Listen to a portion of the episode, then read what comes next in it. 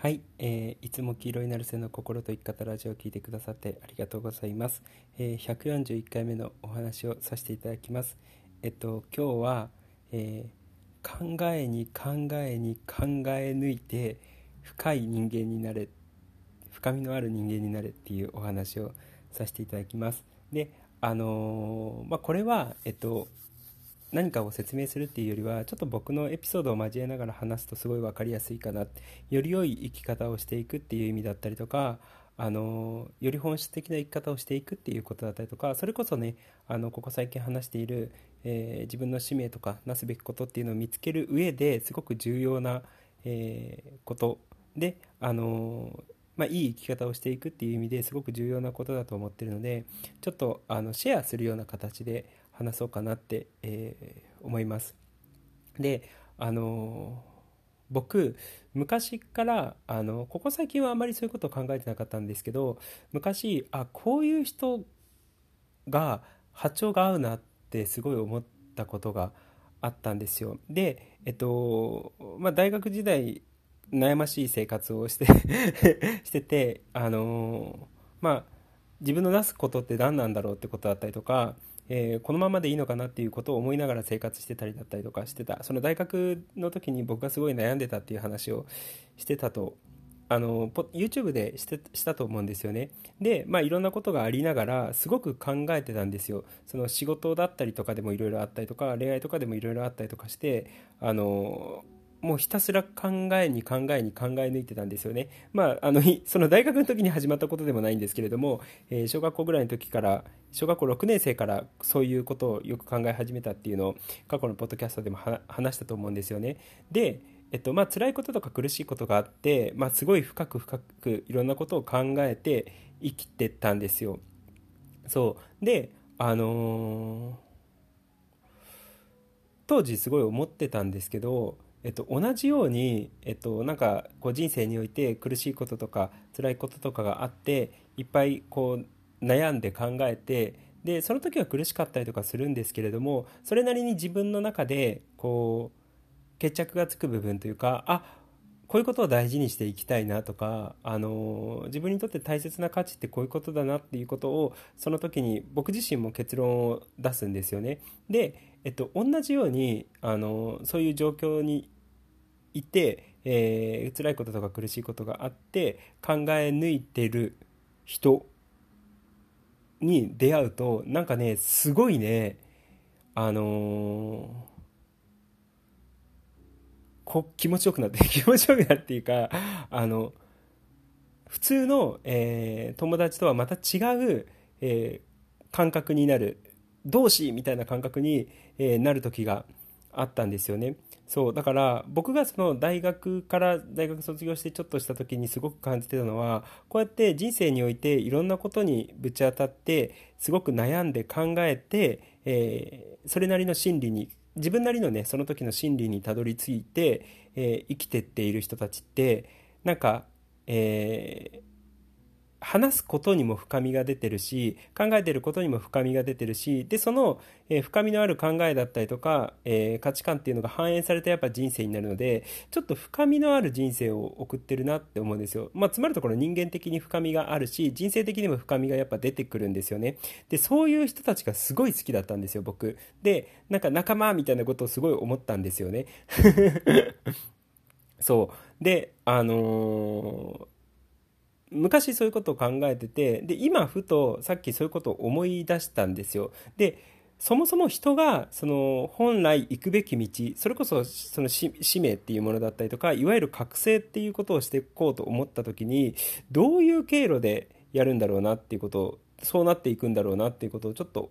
あの考えてみたんですよね。で今なんかその覚醒するためのいろいろワークとかっていうのがあったりとかはするとは思うんですけど他の人が教えてたりとかすると思うんですけどあのそのワークとかではなくって偶発的にそういうふうにそのあの自分の道を行く人たちってどういう経路なのかなっていうことをちょっと思ったんですよね。で僕自身もあのまあ、とりあえず自分のことで振り返ってみたんですよ。どういう経路で今みたいな生き方になったんだなだろうかなっていうことを考えた時にやっぱ苦しみから始まるんですよ。まず苦しむ。でなんか問題が起きる。でその時に徹底的に考えるんですよね。考えて悩んで考えて悩んで考えて悩んでもう深く深く深く深くひたすら考え続けるんですよ。でその中であのー人として大切にした方がいいこととか自分にとって大切な価値観とかどういう生き方であるべきなのかなとかどういう自分であるべきなのかなっていうことをねやっぱ徹底的にすごく考えるんですよね自分とは何かとか人生とは何かとかっていうこととか、えー、どういう生き方が、あのいいのかなっていうことだったりとかあのそういうことをすごく考えてたんですよ。そう。でそれを考えていくうちに、えー、自分の人間的な深みが増すっていうのと、えー、人生的な深みが増す。でその中であの自分のなすべき道というかこういうことを大事にしていきたいっていう核も見つかってくるし、あのー、自分はこういう道に進もうっていうなんかねそれこそあのコアとなる道というか使命となる道みたいなのを発見してったなっていうことを思ったんですよ。でもやっぱり始まりっていうのはその何か現実において悩んだりとか苦しんだりだったりとかあの苦しんだりだったりとか辛いことがあってそれがきっかけでひたすら悩みひたすら考えだもう哲学ですよ。まじまじでってなんか哲学者みたいな感じになるわけですよねその時って。そう。で深く深くやっぱ真理を追求してった結果あの大切なことっていうのを追求してった結果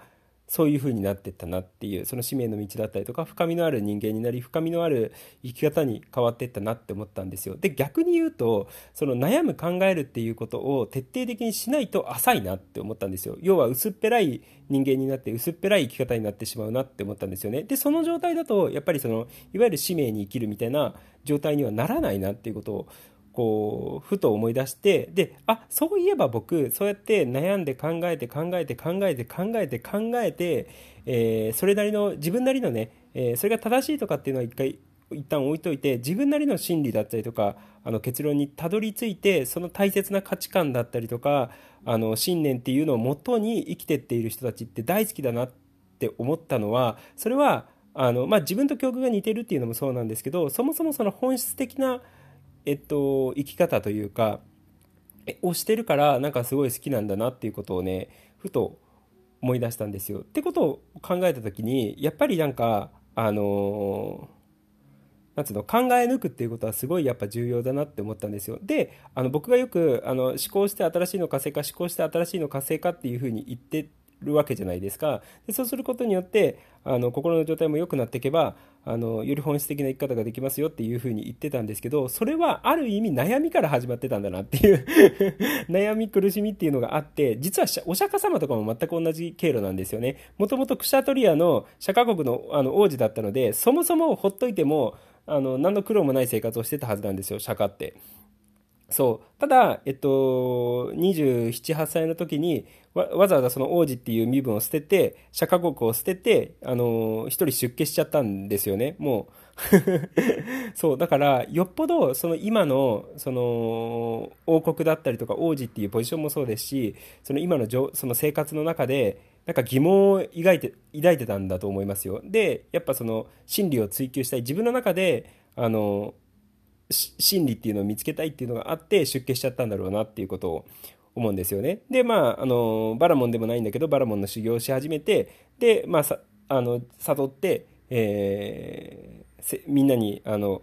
何解き始めた。で仏教が始まっていくっていう、まあ、プロセスなんですよ。そうだから、まあ、釈迦に関してもかなり頭が良かったって言われてるんですよねやっぱり。そう。またまた、もともと王子なのでかなりの英才教育も受けてただろうし、で、ただの英才教育っていうだけじゃなくて、自分で、あの、能動的に考える力っていうのも確かにあったんだろうな。でもそれっていうのは、ただ単純にお勉強ができたっていうわけではなくて、その釈迦国の王子っていう立場から、いろんなこと悩んだりとか苦しんでたりだったりとかしてたんだろうなってことをね、すごい、あの、想像できるんですよね。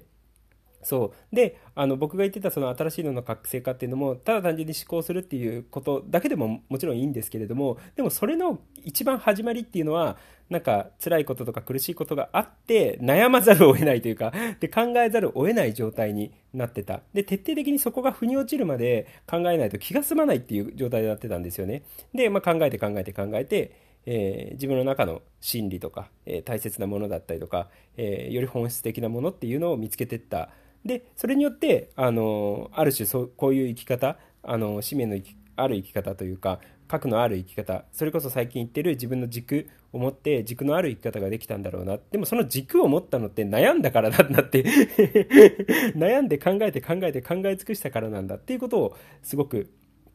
あの気づいたんですよね。で結果的に新しいの活性化してたじゃんみたいな。あそうやって思って。えー、今思ったんですよ。そうだからあのー、ある意味この考えて考えて考えて考え抜いてえー、自分の人間的な深みを増していくからそういう本質的にいい生き方とか、あの本質的にいい人間の在り方だったりとか、え、そういう使命とかに、えー、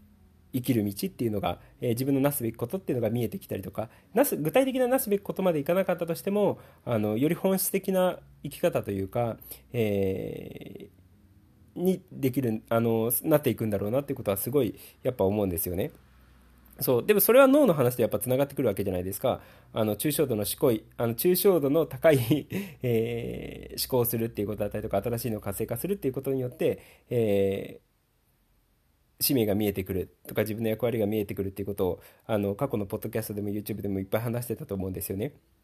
そうでその新しいのの活性化っていうのを、えー、思考ベースではなくて僕は悩みベースでやってたって問題があって悩んで考えるっていうプロセスであのそうなってたんだなっていうことをねすごい実感しましたそうだからあやっぱ考え抜くことってすごい大事だな逆に言うとその今、えーと、日本全体として思考停止っていうふうにあの言われている人たちが多いんですけれどもそういう状態になっちゃってるから眠ったままみたい眠ったままみたいな感じになるんだろうなっていうふうに、えー、すごいなんか分かるなっていうことを思いました。まああのどっちにしろその深く思考していくで考えて考えて考え抜いて悩んで悩んで悩み抜いていくことによって人間的な深みが増していくことは間違いないのででより本質的にあの大切な価値観を見いだしたりとかあのより本質的な生き方ができること自体は間違いないのであのまあ、過去のポッドキャストでも話したんですけどやっぱそういう経験を早いうちにしといてよかったなってことはあのすごく実感しております。そうだからあのもし今ね、えー、何かに悩んでたりとか苦しんでる人が、えー、いるのであればそれはある意味頑張って自分が目覚めようとしている。っていうふうに捉えていただければいいかなって思います。でもちろんあのこう勉強するっていうこともあのすごいあの今ねしっくりくるのであればぜひやっていただけ